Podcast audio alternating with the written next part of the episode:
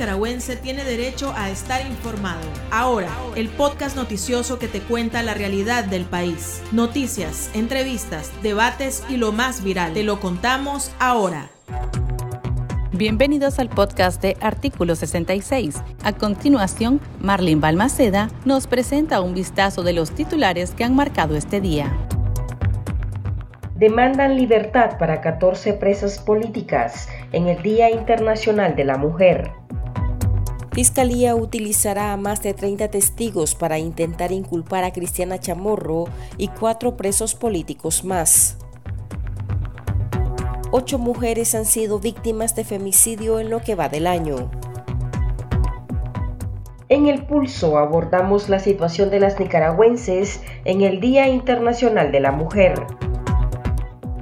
Iniciamos el podcast ahora, correspondiente a este martes 8 de marzo de 2022.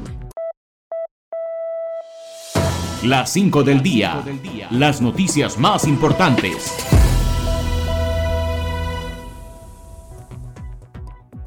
Día se realizó la cuarta sesión de juicio político contra Cristiana Chamorro y tres ex trabajadores de la cerrada Fundación Violeta Barrios de Chamorro, a quienes el régimen les imputa el supuesto delito de lavado de dinero. En la misma acusación, procesa a Pedro Joaquín Chamorro por presunta gestión abusiva, falsedad ideológica, apropiación y retención indebida. El régimen intentará criminalizar la labor que la organización realizaba en defensa de la libertad de expresión, derechos humanos y acceso a la información pública. Según la Fiscalía, el apoyo que la Fundación brindó por varios años a los medios de comunicación independientes tenía el objetivo de desestabilizar el desarrollo económico del país, difundiendo noticias falsas en contra del gobierno. Para intentar sostener la acusación, la Fiscalía presentará a más de 30 testigos, entre civiles y policías, en un juicio que se realiza a puertas cerradas en las celdas del Nuevo Chipote. La opositora y presa política Samantha Girón fue condenada a ocho años de cárcel y a pagar 30 mil córdobas de multa por los supuestos delitos de conspiración para cometer menoscabo a la integridad nacional en concurso real de propagación de noticias falsas a través de las tecnologías de la información y comunicación el juez Melvin Leopoldo Vargas García, del Juzgado Séptimo Distrito Penal de Juicio de Managua, leyó la sentencia el lunes 7 de marzo, en aparente ausencia de la abogada defensora de la joven. Familiares afirman que a ellos tampoco se les avisó sobre la audiencia. La joven de 22 años está cautiva en el sistema penitenciario de mujeres, conocido como La Esperanza en Tipitapa.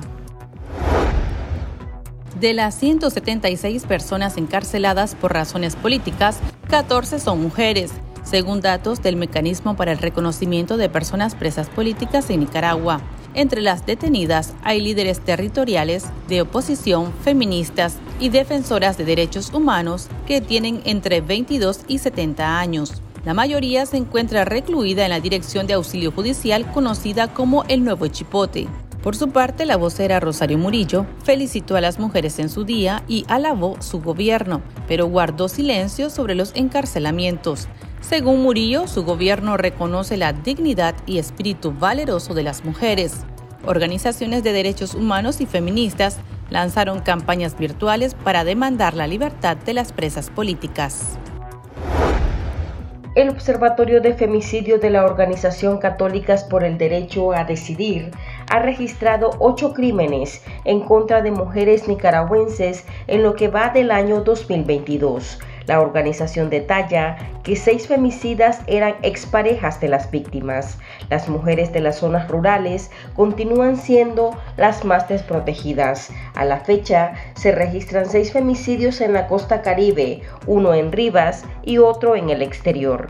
El observatorio alertó que además ya se registran 38 femicidios en grado de frustración. La organización teme que la cifra aumente ante la falta de protección y cumplimiento de las leyes e instrumentos jurídicos de prevención, sanción y erradicación de la violencia de género. La pandemia del COVID-19 ha dejado 227 muertos y más de 18.200 contagios en Nicaragua, desde que el virus fue detectado en el país en marzo de 2020, según datos publicados por el Ministerio de Salud. En los últimos siete días se registraron 98 personas contagiadas. En cuanto a la cifra de decesos, el MINSA insiste que desde octubre de 2020 solo una persona fallece a la semana a causa del virus. Los datos oficiales contrastan con los del Observatorio Ciudadano COVID-19, que reporta más de 5.900 muertes por neumonía y otros síntomas relacionados con el nuevo coronavirus, así como 32.000 casos sospechosos de contagio. El pulso. Le medimos el ritmo a la realidad.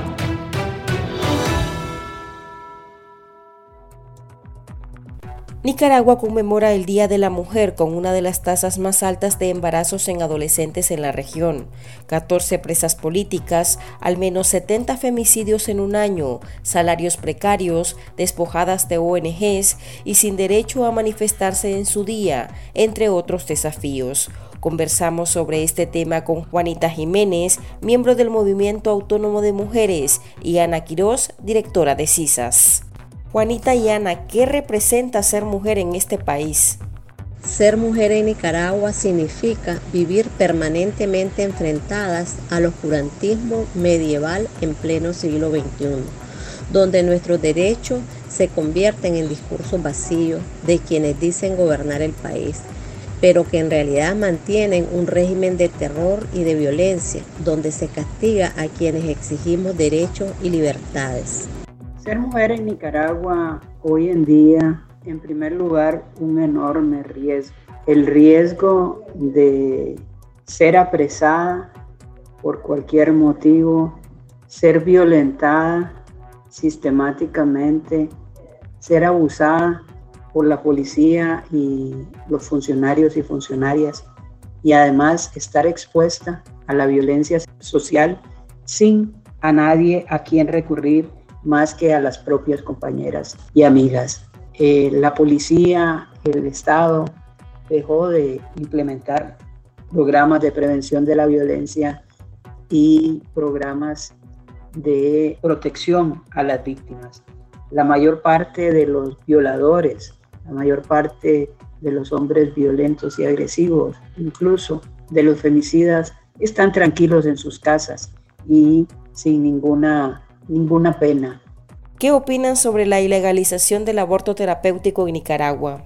La ilegalización del aborto terapéutico es la evidencia de que a pesar de los avances de los derechos humanos, se sigue cuestionando el derecho de las mujeres a su, autonomía y el derecho de decidir sobre su propia vida. En Nicaragua, la penalización total significa una condena de muerte para las mujeres y las niñas. Y el partido de gobierno sigue utilizando el debate con fines políticos y para dividir a la ciudadanía. El aborto en Nicaragua estaba permitido por el Código Penal desde 1860, 1870, tomando en cuenta algunas causas específicas, especialmente el riesgo para la vida de la mujer, la inviabilidad del feto o que el embarazo fuera producto de una violación. Sin embargo, en el año 2006 se dio un triple salto mortal hacia atrás eh, en la historia. Y digo hacia atrás porque mientras la mayor parte de los países en el mundo va modernizando su legislación, en Nicaragua se vuelve a una legislación decimonónica a una legislación de dos siglos atrás y todo por ganarse las simpatías de un sector de la Iglesia Católica y de la Iglesia Evangélica por parte del Frente Sandinista en 2006. Ofreció el cuerpo de las mujeres, el Frente, a cambio de eh, no ser castigado en las urnas o no ser en los púlpitos no ser castigado con malas opiniones. Esta ha sido la tónica del el gobierno de Ortega y Murillo, negociar con el cuerpo de las mujeres, poner a las mujeres como carne de cañón y además ponerlas como moneda de cambio. En todo caso, al prohibir absolutamente el aborto en Nicaragua, lo que se ha hecho es poner en riesgo la vida de muchas mujeres, de mujeres, por ejemplo, con, con cáncer que no pueden recibir su tratamiento por estar embarazadas y que eso les lleva a una muerte acelerada. O mujeres que se ven forzadas a llevar en su vientre a el producto de una violación que les va a marcar cada día de su vida, les va a recordar ese triste momento en que fueron violadas. O a mujeres que sabiendo el producto de su embarazo no va a lograr sobrevivir, tienen que seguir con ese embarazo por meses hasta que eh, el producto mismo pueda salir y morir unas horas después. Eso es tortura, violentar a las mujeres. Eso es exponerlas a riesgos innecesarios. Continuamos la entrevista después de escuchar la opinión de nuestros lectores sobre cuál es la situación de las mujeres en Nicaragua y cómo califican la labor del Estado y del gobierno en la defensa de los derechos de la mujer. El chat. Abrimos los micrófonos a nuestros oyentes. Bueno, las mujeres de Nicaragua están totalmente desprotegidas. ¿Por qué? Nos, bueno, digamos, nosotros los hombres en Nicaragua las mujeres las golpeamos, no las respetamos. El gobierno no, no, no, no tiene garantías sobre las mujeres. Las niñas de, de, 14 años ya andan embarazadas. No respetan los derechos. En, en Nicaragua ahorita hay, hay, más de 14 mujeres presas políticas, por lo cual sus derechos han sido violentados. Y pues no hay nada que decir, el gobierno de Nicaragua no, no protege ni los derechos de las mujeres ni los derechos ni de, cualquier civil. La mujer tiene que levantar su voz y alzar su voz. Ya no pueden haber más presos políticos. Ya no pueden haber mujeres, excelentes mujeres privadas de su libertad. No podemos tener dictadura esos déspotas que nos cierran las instituciones, en los cuales tienen trayectoria y han venido haciendo un esfuerzo muy grande en pro de la mujer en Nicaragua. El día de hoy queremos que se nos respeten nuestros derechos que ya no haya más abusos sexuales, que ya no hayan más ataques hacia la mujer. El Estado es el primero que tiene que respetar el derecho a la mujer, dejar la hipocresía de ayuda en pro de la mujer porque no lo está haciendo. El primero que tiene que ser juzgado por, por privar, por violar el derecho de las mujeres y de las niñas es Daniel Ortega. Que se acuerde que el caso de Soy la América no va a quedar cerrado y muchos casos de más niñas. Ahí miramos nosotros constante a diario violaciones, asesinatos, maltrato y a la mujer. Ya no hayan a quién recurrir cantidades de casos no se ponen denuncias porque es ir a perder tiempo y atentar contra su vida, porque después, van, después vienen los paramilitares, después vienen los borregos de Ortega a aplastar a la mujer. Entonces, es una situación muy crítica de las mujeres. Sin embargo, en medio de todas esas circunstancias, las mujeres nicaragüenses con pensamiento libre, con actitud totalmente libre no cesan de denunciar y de hacer su lucha. Pero con Ortega y su pandilla ilegítima, la situación se complica en condiciones extremas para la mujer. Pero la mujer nicaragüense no se doblega. Están ahí, están luchando. Este viejo es un viejo totalmente asesino, malo, machista el régimen reformó la Ley 40, Ley de Municipios, hace unos 10 años, con el objetivo de darle más participación a la mujer en cargos públicos. El llamado 50-50, 50%, para hombres y 50% para mujeres, a la fecha existe igualdad en el Estado. A pesar de la Ley 50 y 50, en realidad en Nicaragua lo que existe es una igualdad de papel, de discurso de números que no representan ningún avance para los derechos de las mujeres. Por el contrario, han sido los últimos gobiernos donde más retroceso hemos tenido. Por ejemplo, la reforma a la Ley Integral contra la Violencia, que puso en mayor desprotección a las víctimas y sobrevivientes de violencia. Por otro lado, también se desmanteló todo el sistema integral de las comisarías de la mujer y la niñez, que a diario podían atender de manera más especializada a las víctimas y poder garantizar pues, una ruta adecuada para el acceso a la justicia. Tampoco se permiten los acompañamientos para las mujeres que demandan derechos tanto para ellas, para sus hijos e hijas. La violencia política desde el 2018 se ha centrado en castigar los cuerpos y la vida de las mujeres. Y actualmente 14 mujeres están encarceladas y les han violado todos sus derechos y sometidos a las peores condiciones carcelarias y de tortura. La ley 50-50, el régimen proclama como un gran avance, en realidad no es más que una pantalla. Las mujeres en Nicaragua que ocupan puestos políticos, incluso como diputadas, como diputados, como presidentas de poderes del Estado, como ministras, son mujeres sin voz, son mujeres que no pueden hablar porque en el momento que hablan son corridas. La cantidad de mujeres funcionarias de alto nivel que han sido corridas es enorme, es mucho mayor que el de los hombres. Además, desde sus puestos, por ejemplo, en las diputaciones, solo pueden hablar cuando se les da permiso por parte del partido y solo pueden decir lo que están mandadas a hacer. No están autorizadas a hablar y deben callarse lo que piensan, lo que sienten y seguir las órdenes del, partido, o más bien, más que del partido, de Daniel Ortega y de Rosario Murillo. En lo que va del año, el régimen ha cerrado más de 20 asociaciones sin fines de lucro, algunas de ellas feministas. ¿Cómo afecta el cierre de esas ONGs que trabajan con mujeres en todo el país? Tiene un impacto enorme, porque afecta la vida y el avance de los derechos de las mujeres en general, no solo de aquellas que son beneficiarias directas de programas o proyectos que se implementaban desde cada organización.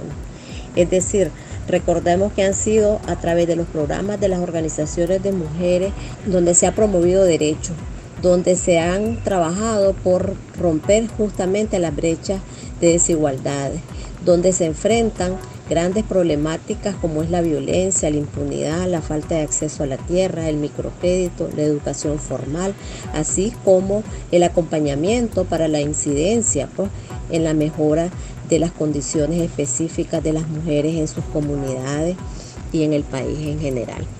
Impacta directamente los acompañamientos para la defensa de la violencia machista, por ejemplo, para la prevención de la violencia y el femicidio, pues que eran ejes objetivos principales de de los programas y proyectos implementados por organizaciones.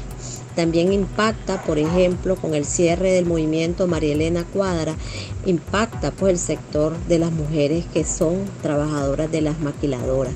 En conclusión, pues el cierre de las organizaciones significa más desprotección, más violencia y el empobrecimiento generalizado de las mujeres nicaragüenses. Y las afectaciones son en distintas formas. Por un lado, en la mayoría de, de las organizaciones trabajaban mujeres, muchas jefas de familia que hoy no tienen un empleo y además son perseguidas por haber trabajado en una organización no, gubernamental. En segundo lugar, son afectadas porque no reciben los beneficios y la protección de esas organizaciones que acompañaban a mujeres en sus denuncias de violencia, que acompañaban a mujeres en la promoción de su desarrollo económico y su protagonismo, que acompañaban a mujeres en la defensa de sus derechos y hoy están solas. Hoy se han quedado sin las organizaciones, hoy no tienen a quién recurrir, especialmente en los casos de violencia, que eran las principales consultas o, demandas que tenían las organizaciones. Tampoco se pueden capacitar como se capacitaron a miles y miles de mujeres en distintos temas, derechos humanos, cómo ser emprendedoras, cómo desarrollar su propio trabajo, cómo generar ingresos, cómo mejorar su producción, para aquellas mujeres del área rural y hoy no tienen quien las acompañe. Sobre el tema de los femicidios, ¿qué debería hacer el Estado de Nicaragua para combatirlo?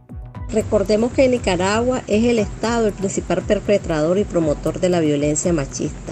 En todos los informes de cumplimiento de los derechos humanos y particularmente de los derechos de las mujeres han sido cuestionados y señalados por las graves violaciones y la desprotección ante la agudización de la violencia contra las mujeres y el femicidio. Para garantizar la protección de las mujeres y combatir el femicidio, en primer lugar tenemos que asegurar funcionarios públicos comprometidos con el respeto de los derechos humanos, así como la implementación de programas y políticas públicas integrales para la sanción, prevención y erradicación de la violencia y el femicidio. Es volver a las obligaciones que se establecieron en la Ley 779 se tiene que atacar las causas estructurales que sostienen la discriminación y la violencia, es decir, desarticular un sistema de valores y creencias que menosprecia la vida y el cuerpo de las mujeres y las niñas. Los femicidios son una problemática muy seria, que son la punta del iceberg. Y digo la punta del iceberg porque esas mujeres que han sido asesinadas en general han pasado años siendo maltratadas, siendo violentadas, siendo acosadas, siendo prácticamente torturadas.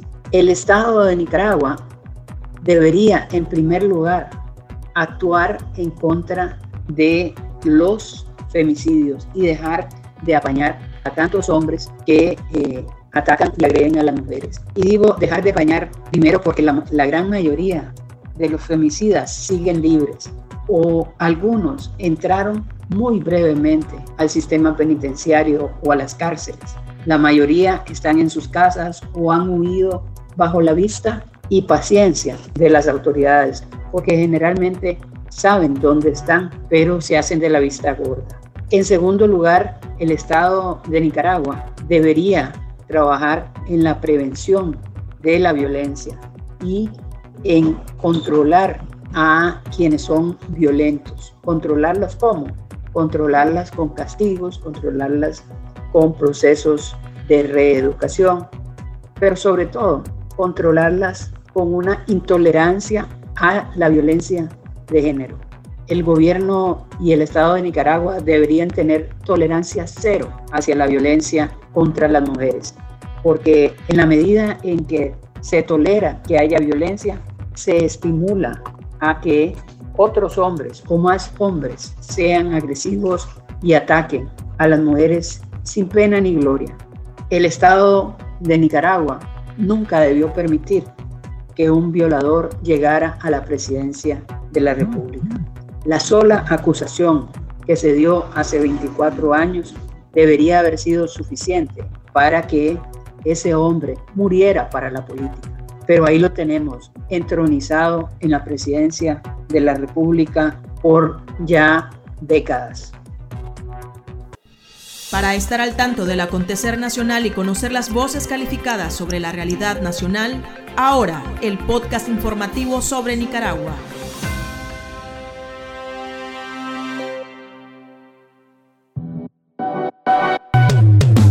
Tendencias, la viralidad de las redes sociales.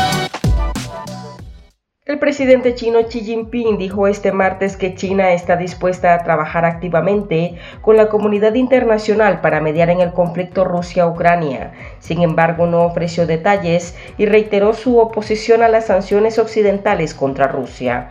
Mientras tanto, la multinacional estadounidense Pepsi anunció que va a suspender la venta de Pepsi, 7up y otros refrescos en Rusia. Coca-Cola también apuntó a la suspensión de sus negocios en ese país. La nación de Vladimir Putin también se quedó sin la emisión de los partidos de la Premier League porque ésta rompió los acuerdos televisivos con los operadores rusos.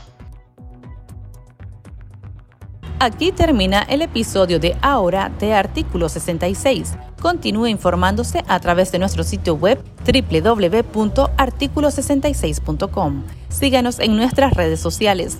Nos encuentra en Facebook, Twitter e Instagram y suscríbase a nuestro canal de YouTube. Hasta la próxima. La información veraz y de primera mano está ahora. No te perdás el podcast noticioso que te cuenta la realidad del país. Compartí y pasa la voz.